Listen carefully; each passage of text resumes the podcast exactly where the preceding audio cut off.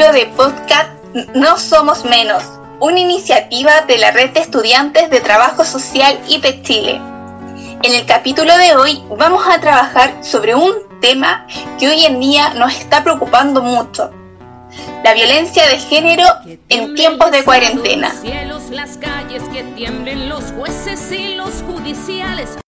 No somos menos podcast de la red de estudiantes de trabajo social. Conversamos desde nosotras, abordando temas como la perspectiva de género. Es tiempo de que reflexionemos, preguntémonos, replanteémonos, ocupémonos, pero no nos olvidemos de que no somos menos, incluso en cuarentena. Ya empezamos. Las medidas de confinamiento que buscan proteger a la población del avance del coronavirus paradójicamente se han transformado en un peligro para quienes son víctimas de violencia de género. Es que mientras el mundo entero se encuentra en una cruzada para hacer frente a una de las mayores crisis sanitarias de la historia, el incremento de los casos de violencia hacia las mujeres preocupa. Si bien en Chile las cifras muestran que desde que empezó la pandemia, las denuncias por violencia intrafamiliar disminuyeron en relación al mismo periodo del 2019, las llamadas a las líneas de ayuda han aumentado en más de un 70%. Mi nombre es Natalia Becerra y soy integrante de la red de mujeres No Somos Menos y junto a mis compañeras Camila Cortés, Paulina Osorio, Corina Faúndez y Cindy Reyes somos un grupo de estudiantes de trabajo social dedicadas a prevenir y denunciar la violencia de género en todas sus expresiones.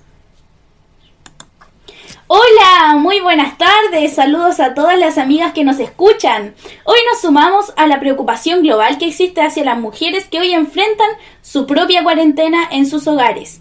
Hoy debemos más que nunca pensar y abogar de manera colectiva por quienes se encuentran en un escenario de pandemia global bajo el lema El machismo mata más que el coronavirus. Exactamente. Antes de comenzar, saludamos brevemente a todas nuestras compañeras de la red No Somos Menos. Es una plataforma que busca reflexionar sobre las desigualdades de género en distintas ciudades y territorios a lo largo del país conocer las consecuencias a partir de distintas experiencias, conocimientos y discusiones que se han ido desenvolviendo durante el programa. Entonces damos paso a lo que nos convoca, bajo la premisa y la preocupación de todas las organizaciones y feministas a partir del aumento de la violencia de género en los contextos de confinamiento. Ha sido este un llamado internacional ya están las cifras en distintos países, la cual no ha sido menor, y por lo mismo la alerta se presenta en nuestro país.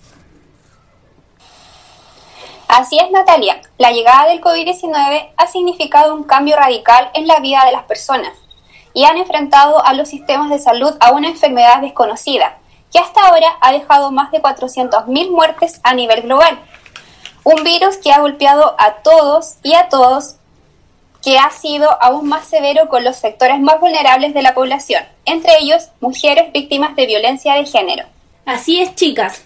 Y lamentablemente, según un informe de la ONU, Mujeres sobre el impacto del COVID-19 en la violencia contra las mujeres en América Latina y el Caribe, los casos han aumentado considerablemente con la llegada del virus y el desarrollo de las medidas de confinamiento que buscan frenar su expansión. En ciertos estados de México, las denuncias de casos de violencia familiar han aumentado en un 30%. En Bolivia hubo 4 femicidios, 1.200 casos de violencia y 33 casos de violación a menores de edad. Y en Argentina, el promedio diario de consultas a la línea 144 por violencia de género durante la segunda quincena de marzo aumentó un 39%, comparado con los días previos a la pandemia. Al igual como lo decía Corina, las medidas de confinamiento que buscan proteger a la población del avance del coronavirus, paradójicamente se han transformado en un peligro para quienes son víctimas de violencia de género mujeres que se han visto obligadas a pasar la cuarentena al lado de sus agresores, Si bien el ministro de la Mujer y la Equidad de Género reveló que en Chile hubo una disminución de las denuncias efectivas en relación al mismo periodo del 2019, las llamadas al Fondo de Ayuda 1455 aumentaron en más de un 70%. Claramente estamos en una situación alarmante. Claramente, al respecto a lo que tú decías, en una entrevista a la Secretaría de Género y Sexualidades de la UC, Gloria Jiménez, académica de la Escuela de Psicología e investigadora, investigadora del Centro de Estudios de Conflicto y Cohesión Social, dice que en estas circunstancias en que hay mucha tensión, incertidumbre, problemas financieros y problemas psicológicos, es esperable que en familias donde ya existía violencia intrafamiliar, esta se acentúe aún más. Así es, tal cual como tú indicas, Cindy. Eh, cuando las víctimas tienen que estar encerradas constantemente con su agresor, en un contexto en el que además muchos hombres, por las masculinidades que hemos ido construyendo como sociedad a lo largo de la historia, no se sienten cómodos en casa, no se sienten cómodos con este rol de cuidadores. Y es probable que se genere un aumento de la violencia de género de alguna manera lo que está haciendo la pandemia, la pandemia es perpetuar los roles tradicionales de género. Así es, compañeras. Muchas han sido las encuestas que han demostrado que el reparto de tareas domésticas está reflejado en esta desigualdad de género, esta simetría de, de poder que ya existía entre hombres y mujeres, que aún se sigue acentuando. Claramente, chicas, esto debe tener una causal que quizás no sea un problema solamente entre hombre y una mujer, sino de una estructura social, política, legal y económica que está detrás de esta desigualdad, esa simetría de poder que está sosteniendo y legitimizando que esta diferencia todavía exista. Así bien como lo dicen ustedes en ese sentido, la situación que está viviendo nuestra sociedad con la pandemia es extrema. También puede ser una oportunidad para intentar cambiar los roles tradicionalmente de género. Si empezamos a pensar qué tipo de políticas públicas tenemos que implementar durante la pandemia, es importante que tengan una perspectiva de género que prevé estas políticas ya que sabemos que esta situación no está afectando de la misma forma a los hombres que a las mujeres, porque por ejemplo, nosotras las mujeres estamos empleando mucho más de los tiempos de pandemia en hacer tareas domésticas. Bueno, y más allá de la concientización de las desigualdades de género que se ha logrado en los últimos años, gracias al aporte que ha realizado el movimiento feminista y el desarrollo de políticas públicas, es necesario que estas campañas tengan un carácter más local para que sean efectivas. Muchas de estas campañas a nivel gubernamental o a nivel central no llegan a todas las mujeres, entonces necesitamos actores sociales que sean intermediarios entre los gobiernos centrales y la población, que conozcan mejor la situación de estas mujeres y que sean capaces de satisfacer sus necesidades estas políticas que son necesarias son mucho más globales, mucho más generales. Así es, Paulina. Y en este sentido debemos subrayar el rol de la educación en igualdad de género para evitar situaciones de desigualdad en el futuro. Estas situaciones probablemente no tendrían lugar si es que nuestros pequeños y pequeñas tuvieran una educación más igualitaria. Entonces, es importante que estas estrategias se empiecen a llevar a cabo desde que somos muy pequeños y pequeñas, para generar un mundo en el que los estereotipos de género y los roles tradicionales de género no sean algo que limite en su futuro. Claro, exacto, Corina, ya que debemos mencionar algo muy importante respecto a qué podemos hacer para evitar estas situaciones de violencia en el contexto actual que ahora vivimos. Y a todo eso, a todo lo que ustedes hablaron anteriormente, es importante destacar el rol que cumplen quienes son testigos de actos de violencia, el rol de los vecinos, el rol de las familias. Es por eso que se hace un llamado, si alguien conoce a una mujer que está sufriendo violencia de género, creo que ahora, con esta situación tan especial y con tanta incertidumbre, tenemos una obligación, si cabe, aún mayor en ayudar a esas mujeres, darles estrategias para que puedan salir adelante porque muchas veces las políticas públicas no pueden llegar a ellas.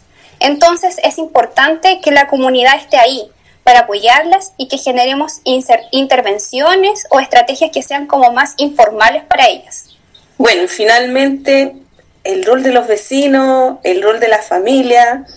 Si alguien conoce a una mujer que está sufriendo violencia de género, creo que ahora, con esta situación tan especial y con tanta incertidumbre, tenemos una obligación que debemos cumplir.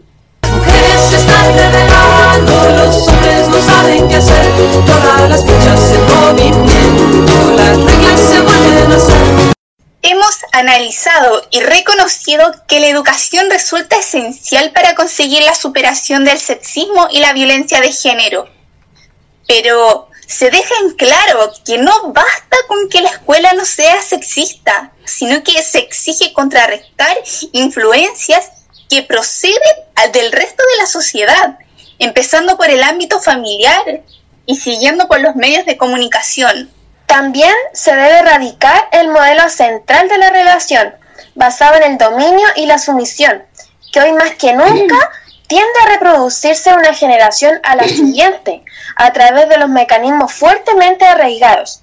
Y además, chicas, se debe implantar una real concientización respecto al tema, para que las generaciones del mañana no deban lidiar con esta violencia de género, sino por el contrario, que sean generaciones que vivan en profunda libertad, respeto, empatía y amor, sin miedo y ataduras.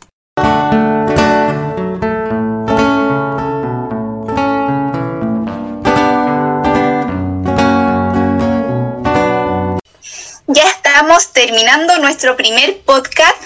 Agradecemos nuevamente a la red de estudiantes No Somos Menos. También saludamos además a nuestra casa de estudio IP Chile por brindar estas instancias donde se nos permite fortalecer las redes de apoyo y confianza de las mujeres. Creemos que es fundamental conversar, retomar estos diálogos constantes aunque sean virtuales e incentivarlas a no dejar de lado nuestro activismo femenino e invitarlas a que sigan escuchando nuestro podcast en un próximo capítulo. Y para finalizar, bueno, enviamos un fuerte abrazo a todas quienes se organizan por la defensa de otras y creemos que tenemos el derecho ahora y siempre de vivir una vida libre de violencia, una vida plena y con derechos para todas y todos. Es así, compañeras. Bueno, muchas gracias y hasta el próximo capítulo. Mujeres, no somos menos, un podcast de la red de estudiantes de trabajo social. No quiero sentirme valiente cuando salga a la calle, quiero sentirme libre. Ya nada me calla, ya todo me sobra. Si tocan a una, respondemos todas.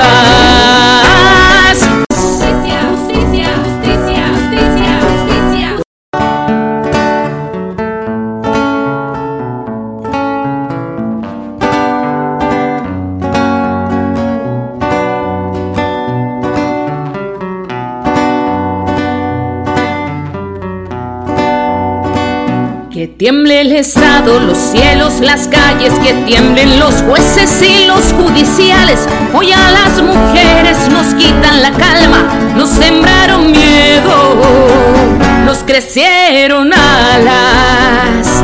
A cada minuto de cada semana nos roban amigas, nos matan hermanas, destrozan sus cuerpos, los desaparecen. No olvides su nombre, por favor señor presidente, por todas las